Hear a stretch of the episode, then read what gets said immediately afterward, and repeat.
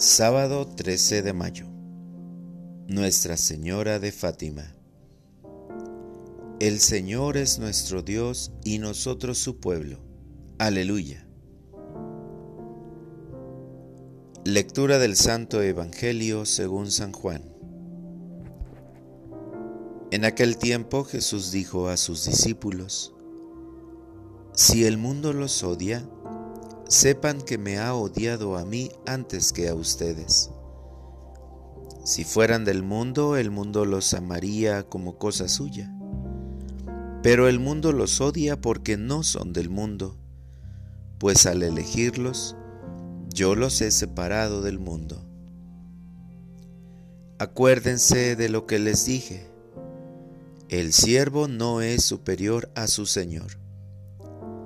Si a mí me han perseguido, también a ustedes los perseguirán. Y el caso que han hecho de mis palabras lo harán de las de ustedes. Todo esto se lo van a hacer por mi causa, pues no conocen a aquel que me envió. Palabra del Señor. Oración de la mañana. Remando contra corriente. Señor Jesús, esta mañana vengo con la alegría de saber que te pertenezco y con la esperanza de comenzar un nuevo día para acercarme más a ti. En el Evangelio de hoy se puede leer claramente que la vida del cristiano no es fácil si hemos elegido seguirte, Señor, no es para tener una vida sin persecuciones, pues si a ti te persiguieron, con más razón lo harán conmigo y con tus seguidores. Muchas veces es claro que tu mensaje va remando contra corriente, pues pareciera que en el mundo en el que vivimos no cabe el Evangelio.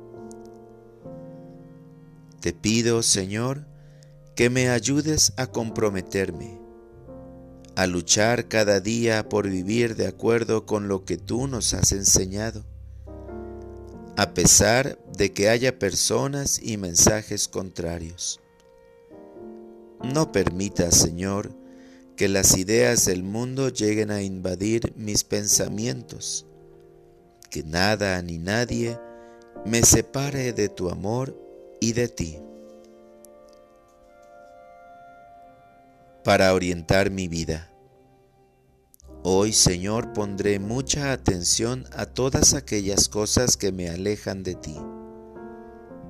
Por eso voy a evitar a toda costa escuchar, ver o relacionarme con las cosas del mundo que quieran separarme de tu lado. Gracias Señor porque me has elegido para decirle al mundo que creo en ti. Porque en tu palabra nos das vida y nos muestras que la vida no es sencilla, sino que siempre habrá persecución. Pero a pesar de todo, tú siempre estarás con nosotros. Amén.